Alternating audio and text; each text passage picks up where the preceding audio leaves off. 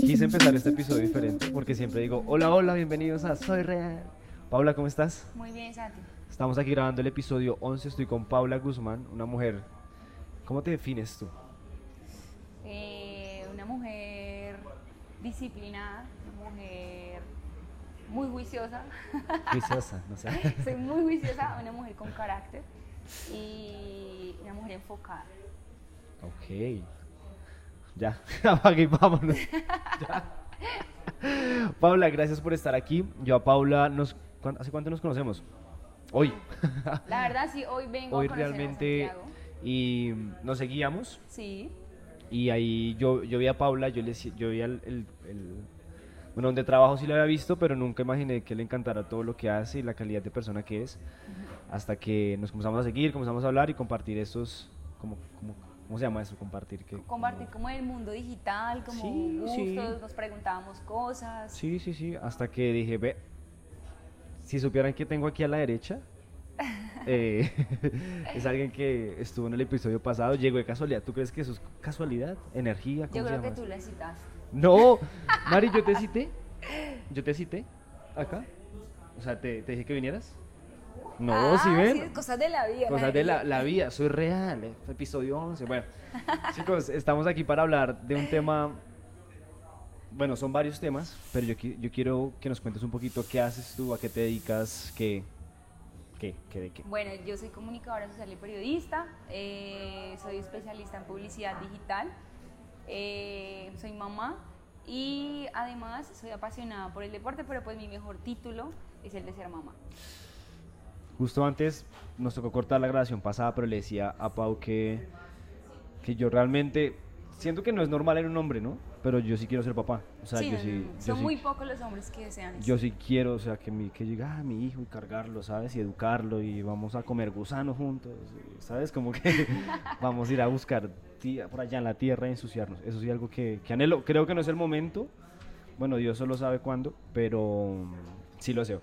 Sí deseo y comparto eso. Y Bueno, valoro mucho eso, ¿sabes? Yo siempre quise ser mamá, pero pues nunca pensé que iba a ser mamá tan pronto. Mi mamá y mi sueño siempre fue ser mamá de un niño, Oh, ¿Cómo se llama tu hijo? Emiliano. Emiliano. Entonces, ¿Cuántos Emil- años tiene? Emiliano tiene tres años y medio y creo que él es el motor de esos tres años y medio mío. Que va a seguir creciendo. Claro. Que, Sí, que te va a traer canitas y. Fortaleciéndose. Pau, aparte de ser mamá, ¿cuál crees, cómo, cómo crees que has ido encontrando esa pasión a lo que nos decías al final? De correr, del deporte. bueno, eh, yo pienso que la pasión es como eso que tú tienes que, es como la flor o la materita que tienes en tu casa que todos los días la tienes que regar porque si no la riegas pues se seca y, y ya está ahí queda. Y pa. Y así es todo en la vida. Entonces yo pienso que la pasión va primero en lo que sientes que tú tienes ahí adentro, que es que te quema, que te calienta y luego va mentalmente. Uh, sale. Exacto. Entonces yo creo que yo encuentro esa pasión. eh, pues antes de que se cortara la grabación estaba muy inspirada. Sí, yo Y ya le estaba en su Santi, momento. le decía como, bueno, eh, empiezo a correr porque pues bueno, me gusta mucho el deporte, toda mi vida he practicado deporte, tengo 28 años y en mis 28 años he sido muy deportista, mi papá siempre me enfocó en ser deportista, él me llevaba a los partidos de fútbol, mi sueño eh, es ser periodista deportiva, eh, comentarista de fútbol. pero lo eres, ¿no? Lo soy, claro, Ah, sigue siendo o sea- mi sueño, por eso no digo era mi sueño. Ah, ok, sueño, ok, estás, vi- estás viviendo tu sueño. Exacto. Ok. Y bueno, el, el tema del deporte, el tema del running, llega a mi vida por la pandemia. Yo corría, yo estudié en Bogotá, estudié cuatro años, allá trabajé pues en, en el, en el canal, muy grande a nivel nacional. eh, y ahí me patrocinaban todas las carreras, pero yo corría como tortuga y me creía rápida. Ahora no corro por ser rápida, sino porque me lo disfruto. Ah, ¿sabes que me acuerdo que yo te, yo te hablé fue por eso? Sí. Porque yo, yo dije, voy a empezar a correr. Ah, tengo otro amigo acá al frente, es amigazo. Y, y yo empecé a correr y le dije a Paula, Paula, acabo de correr como dos kilómetros y estoy que me ahogo en media hora. Y yo, no, marica, es todo mal, todo mal, todo mal. Porque yo sé que ese no es el tiempo para uno correr dos kilómetros. Exacto. Y entonces ella me decía, lo más importante más allá de la técnica, que la respiración, que los zapatos, que la, es que te lo disfrutes. Y decía, wow, creo que eso aplica para todo, ¿no? Total. O sea, Sí, porque de nada sirve hacer algo si lo sufres y no lo estás viviendo ni disfrutando. Yo pienso que si uno empieza a disfrutar las cosas que uno hace, pues las cosas van a fluir y van a salir muy bonitas, como lo que hoy en día yo creo que hago. Ok. Sí, mira que a mí me pasa, ¿sabes con qué? Con, con, lo que- con esto. con, con lo que estoy haciendo en este momento de grabar. Porque no es algo claro, hay, hay toda una estru- estructura, un sacrificio de personas atrás. Es verdad, es toda una producción. Yo Sí. llegué súper puntual y una hora y media después yo sabía que iba a arrancar. porque es así, yo trabajo en este mundo. Pero verdad. sabían que las personas que yo invito, ¿sabes por qué las invito cuando yo estoy armando todo? Mejor, para que hagan el esfuerzo. Sí, para que vean el equipo que hay detrás, el equipo humano. Y porque tengo la capacidad de dialogar con ellos un poquito más. Entonces no se queda en la en este en este momento que están viendo, sino se va más allá. ¿Ves? Entonces, pero bueno, ese no era el tema. El tema es ¿cuál crees que ha sido tu, tu reto más grande hasta el momento? Uf. Que Eh, Gaspar se me costó, me sufrí, lo que sea, pero acá estoy. No, pues el reto más grande, por supuesto, es ser mamá. Para mí, ser mamá, el día que, bueno, yo me enteré que iba a ser mamá, yo que ¿Qué pensaste? Dios mío, se me acabó mi vida. Yo una vez lo pensé, claro, tenía 23 años, eh, estaba recién casada, estaba iniciando hasta ahora. ¿Te casaste? Sí, yo soy casada. Paola Guzmán es casada a los 23 años. Bueno, Bueno, me, me casé a los 24, pero súper recién gra- eh, graduada, recién casada, con hijo, a bordo. Entonces, pues yo eh, quería disfrutar la vida, teníamos la adrenalina arriba Sí, con mi claro. esposo y de- decimos, bueno, vamos a ser papás. Y yo pienso, Dios mío, ¿cómo lo vamos a mantener? Y bueno, todo adelante empieza a fluir y ya cuando llega el momento de que lo tengo que tener, yo siempre Ay, digo, tiene no. que ser natural, sin ninguna inyección, sin nada. Yo dije, si muchas mujeres lo lograron, ¿por qué no lo voy a lograr ¿tú yo? dudaste de no, no lograrlo naturalmente? Sí, claro, lo dudé porque es algo que uno es sobrenatural. Es O que sea, yo traer que- un hijo es algo sobrenatural. Y desde ahí Ush, inicia mi proyección y mi enfoque y mi disciplina en todo lo que yo quiero hacer y todo lo que quiero eh, obtener, pues está en proyectarte y no lograrlo. No, es que dar, dar, cada vez que yo veo como una, una, una mujer embarazada y esto, eh, bueno, aquí no vamos a hablar en opiniones personales en cuanto a la vida y esto, pero, bueno, yo sí soy así súper pro vida. Y, y yo digo, parce, es que dar, dar, dar luz a un hijo es, Es increíble. o sea, es increíble cómo el cuerpo se adapta para que tu bebé, o sea, un ser humano que lo tuviste acá nueve meses, ocho meses, lo que lo tuviste, salga. O sea, digo, es increíble. Y que todo vuelva a la normalidad después de un tiempo, ya nada. O sea, es increíble cómo fuimos creados perfectos Exacto. para eso. No es porque el humano quiso ser así, ay, deja- bajémosle, dejémosle espacio aquí el intestino para que el bebé, no, es que ya veníamos así. Ush, qué loco. Es verdad. Y bueno, y, y nace Emiliano, y Emiliano es el, el impulso de mi vida, Emiliano es el resorte en mis pies, para que todo lo que yo quiera yo salte y lo logre. Ese es él. Yo quiero ser el resorte de los pies. Wow. Imagínate que le digan a uno eso. No, Tú eres el resorte de mis pies para que yo salga. ¿No? Qué bonito. Y por eso decidiste correr. Y bueno, inicia el tema de la pandemia. Yo ya venía haciendo mucho ejercicio en casa, estaba muy aburrida. Y un día dije, pues, escuché, o escuché, no vi la frase de que digas, cuando estés aburrido, coge unos tenis y sal a correr. Y fue lo que yo decía hacer. Cogí mis tenis y pensé que podía correr con cualquier tenis. Y no es así. O sea, cuando inicias tienes que empezar a, a leer, a saber Ah, todo yo, el tema. yo me acuerdo que yo corría en Converse por la Uy, ciclovía para arriba. Uno muy- es- de verdad, uno hace unas cosas que uno dice. sí, claro, porque yo, no, yo quiero sudar. Yo tengo es que sudarla Claro. así, y que la gente me da sin camisa porque y yo en Converse corría, no. Y estoy sudando, Santi. Y, y uno aquí, y uno aquí con los riñones bien jodidos después de correr con Converse o plano, no, terrible. Esto, listo. Si tuvieras que correr, si, tú, si alguien te dice lo que yo te pregunté, ¿qué marca de tenis recomiendas? No, por supuesto, ASIC. ¿Pero por qué? ASIC llega. Cuéntales. eh, un momento increíble en mi vida, desde que yo inicié a correr hace dos años y medio. Desde el momento que me coloqué los tenis, yo dije, alguien me tiene que fichar para que yo lleve su marca. Pero pues no va a ser cualquier marca. Y me enfoqué y empecé a mirar mis redes y yo dije, bueno, esta va a ser mi hoja de vida digital y de esta manera es que me tienen que mirar y así es como voy a empezar a mostrarme para que Wow. los demás vean. Y eso empecé a hacer, entonces empecé a tomarme fotos corriendo, fotos haciendo ejercicio. Yo dije, yo, tengo, yo soy buena para algo, para muchas cosas, pero lo mío es el deporte. Y empiezo a subir en mis redes sociales historias, corriendo. Pero ven, tú no subías historias, fotos.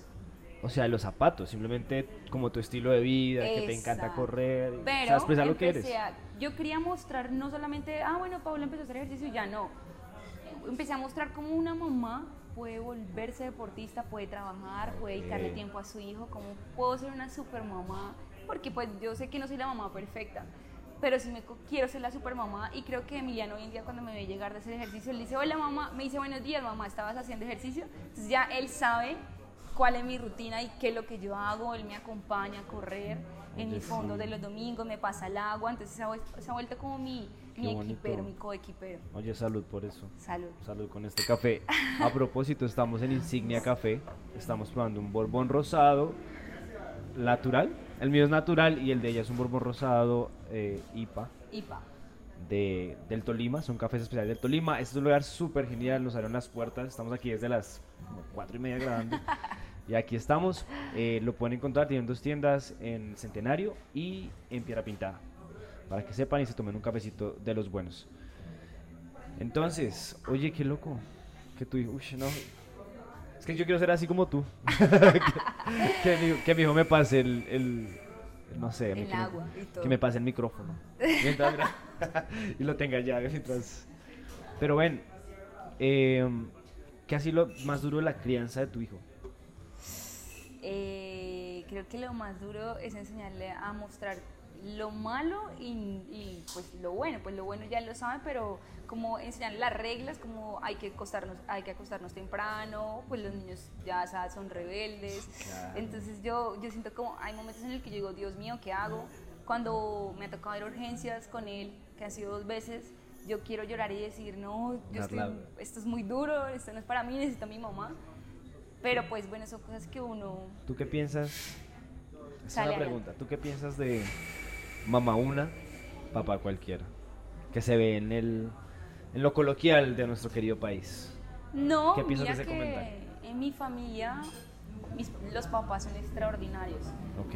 Eh, obviamente mamá hay una, pero siento que hay papás muy buenos y hay papás que también la hacen muy bien. Como Ok. también hay mamás que la hacen muy mal. Oh, eso te iba a decir. Es, es un comentario que no solo va al papá, ¿no? La- hay mamás que también nada que ver. Y ahí O es sea- donde yo digo, no entiendo si lo tienes nueve meses adentro, sientes el corazón y no le tienes alma a él. No entiendo. Qué loco. Igual, igual eso nos llama un poco a la, a la empatía. Creo que a la que estamos, a la que estamos llamados y a lo que queremos mostrar, Exacto. que, que siempre buscamos. Pero ese no es el tema que estábamos hablando. Estamos en ASICS. Es verdad. Bueno, eh, ASIC llegó este año a mi vida. Ajá. Eh, Digamos que estabas mostrando todo en redes sociales, te estabas como perfilando así, la la. Y un día normal llega un concurso, yo hay una persona que yo admiro mucho detrás de todo esto, que también lo conozco por redes sociales, porque como al comienzo yo le decía a Santi que yo sigo personas que me inspiren y que me motiven, por eso yo creo que lo, lo sigo a él, por supuesto, y a otras personas. Hay una persona que llega a, a- a mi vida y es mi entrenador, mi coach, Juan Ariza, y él es el que me empieza a impulsar en el tema deportivo, y es el que me empieza a decir, eh, él es embajador de ASIC, y yo me empiezo a enamorar de la marca y empiezo a decir, oye, pero yo puedo también ser embajadora. Sí. Y él, sí, pues hay que intentarlo, no es fácil. O sea, él me decía, pero dale, no pares. Pero se puede, entrena, yo creo que entrena". Claro, y nunca, él me nunca decía, "Se perdiste, puede". creo que eso es importante, nunca perder, pues esa esperanza que se puede, o sea, que no, no es del otro mundo. Porque claro, uno ve, uy, el patrocinio, uy, y uno lo ve como al, ¿cómo te digo? No lo ve muy lejos. Sinceramente yo digo, no, que me quiero que me patrocine una marca de, deportiva, yo tengo que ser el deportista para, ¿sabes? Exacto. Y creo que tú te estabas preparando para eso, pero lograste, o sea, llegaste a imaginarte que te patrocinaran como tal, o Sí. que fueras embajadora. Sí, porque yo siento que yo mentalmente soy muy fuerte Ajá. y que uno tiene que creer en las capacidades que uno tiene, porque si tú no crees no vas a lograr y el cuerpo está diseñado para eso. Eh, la mente, el cuerpo cuerpo obedece lo que la mente le dice y eso es lo que yo logré corriendo. Yo decía no puedo más y, y corría por kilómetro. Las personas que nos ven de pronto entienden que yo por kilómetro corría 6 minutos por un kilómetro. Hoy en día lo estoy corriendo 4 minutos, 4 minutos 30. Entonces, Hágame yo el digo favor. que yo decía nunca me iba por correr 15 kilómetros. Ya estoy más que preparada para correr 21 kilómetros. Me voy para Cartagena el próximo mes. a Uh, correr nos vamos para. Cartagena. ¿A correr cuándo? 21 kilómetros y, y, pues empieza todo esto a crecer, a crecer, a crecer. Cuando llega ASIC, me llega mi caja con mis zapatos, yo decía, no me llegó un par de zapatos, me llegaron siete pares de zapatos eh, con mucha ropa para entrenar y me dicen, lo único que tú tienes que hacer es, es seguir mostrando tu vida a diario. Y me empiezo a ganar muchos beneficios y viajes internacionales, y entonces yo paro un día corriendo y siempre me levanto a las 4 de la mañana. Ok. Y yo soy de las personas que miro el reloj y también digo, no, no quiero correr. Pero Oye, digo, ¿sí no "Ey, te ha pasado eso? Sí, que, claro, qué me pasa. correr. Pero yo me hablo mucho a mí misma. Entonces yo me miro el celular y digo, como, no, no puedo ser del 99%, tengo que ser del, del 1%. Entonces yo Ush, eso, me motivo mucho, eso- me automotivo mucho. ¿sabes? Ese, es- yo creo que yo comencé a actuar diferente por, por, por pensar eso. Siempre hacer lo que el 1%, hacer lo que el, no, ¿cómo es? No hacer Lo lo que el 99% hace, sino lo del 1%. lo del 1%. Yo- Cuesta, pero, parce, pero vale, yo me valioso. considero el 1%. Te consideras del 1%. Yo creo que yo me considero como el 2. Porque ahí voy. Yo, aunque no lo crean, digamos que este, este tema de soy real es eso. Yo en mis redes trato de mostrarlo. lo- yo, claro, hay momentos en que te tengo que comenzar, hay momentos que yo no he creído en esto. Yo, "No, está- ¿para, qué- grabo si nadie me ve? Sí, ¿para qué? ¿Para quién, va, ¿Quién me va a ver? No, ¿Quién me está viendo? Me, me ven 100 personas en YouTube. Y tengo un, un episodio, creo que el 2, el que yo hablo, nadie me ve. ¿Yo para qué sigo haciendo esto? Y después te dices, bueno, sienta a 130 personas en un auditorio y Total, háblales. yo pensaba lo mismo. ¿Sabes? Cuando inicié claro, con mis redes era igual. Tuve 100, o sea, dices un número, ¿no? En, YouTube, 130, no, no me ve nadie. Va, sienta tus 130 personas en un auditorio y date cuenta del impacto o las personas que te están escuchando. Así fue igual. Digo, Cuando yo "Wow". decía, bueno, tengo 5 mil seguidores, no, pero pues yo en mi mente decía, pero entonces pon 5 mil seguidores al lado tuyo que te estén mirando todo el tiempo. Y pues hoy en día que ya tengo casi 15 mil seguidores, mm, que han sido orgánicos, Imagínate. que sabe el Sí, tema sí, de sí, sí, publicidad orgánicos, pues digo 15 mil en este momento a mí el redes como todo el mundo gritándome 15 mil, pues son 15 mil. Es, es mucha gente.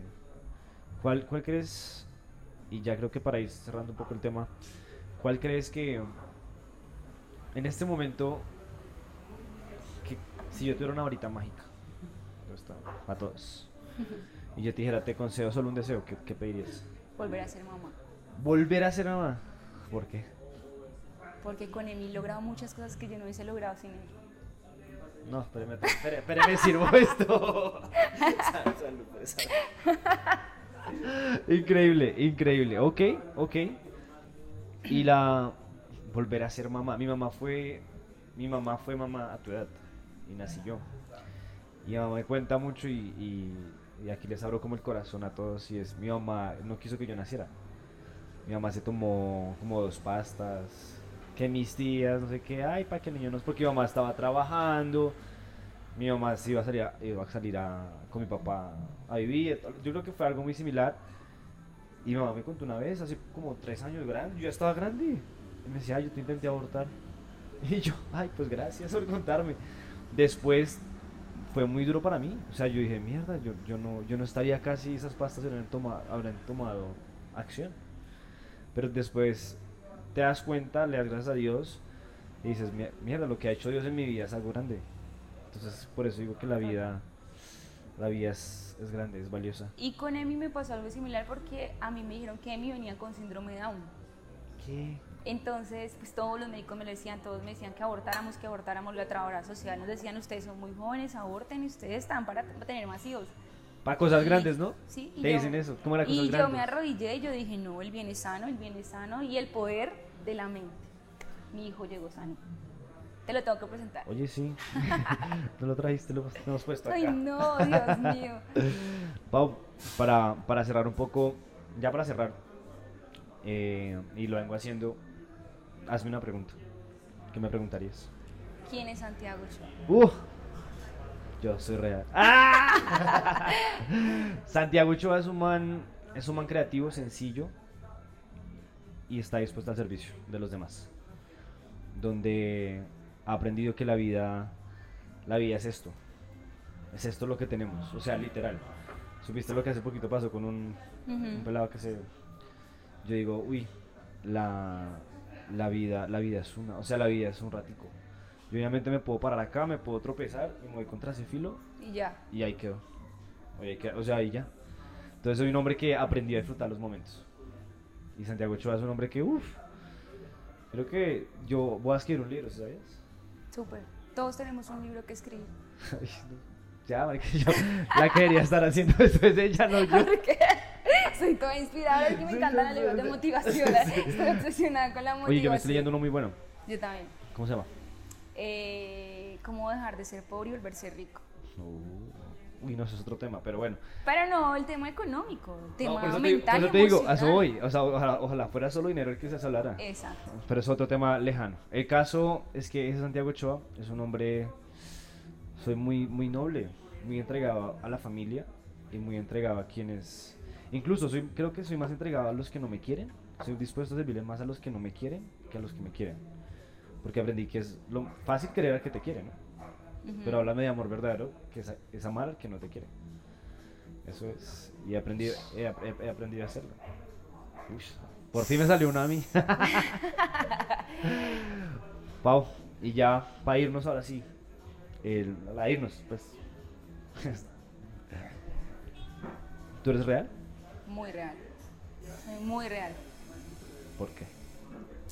Eh, porque la Pau que ven es, es la que ven aquí, la que llega con su energía contagia, la que llegan y que quieren saber más, eh, y la que llegan y que ahí tiene la amistad y las puertas abiertas. Esa soy yo. Ya, esto ha sido todo. ¿Cómo sales en redes sociales para que te sigan? Eh, Paula Guzmán M, o si no, salgo como Pau eh, Frontrunner, que es el equipo que hago parte. Oye, ¿qué tal que ASIC me contacte? ¿Usted por qué usa una de mis Claro, embajadas? de una. Chicos, este fue el episodio número 11. Gracias por vernos, gracias Pau, por estar acá. Gracias, Val- valoro mucho tu tiempo. Gracias a todo, a todo el equipo. Hay gente detrás, siempre lo digo, hay gente detrás Sí. que hace esto posible. Tengo amigos que vienen a apoyarme, amigos que vienen a escucharme, a Daniel que está en todo el tema de producción. Y siempre al lugar donde estamos, Delicioso. que es Insignia Café, café, Mi especial. bebida favorita después del agua. Ah, sí, eso me dijo hoy. ¿Yo te Sí. gusta el café? Mi bebida favorita después del agua. Yo no, pues toca la insignia. Acá está, recuerden que es en el Parque Centenario.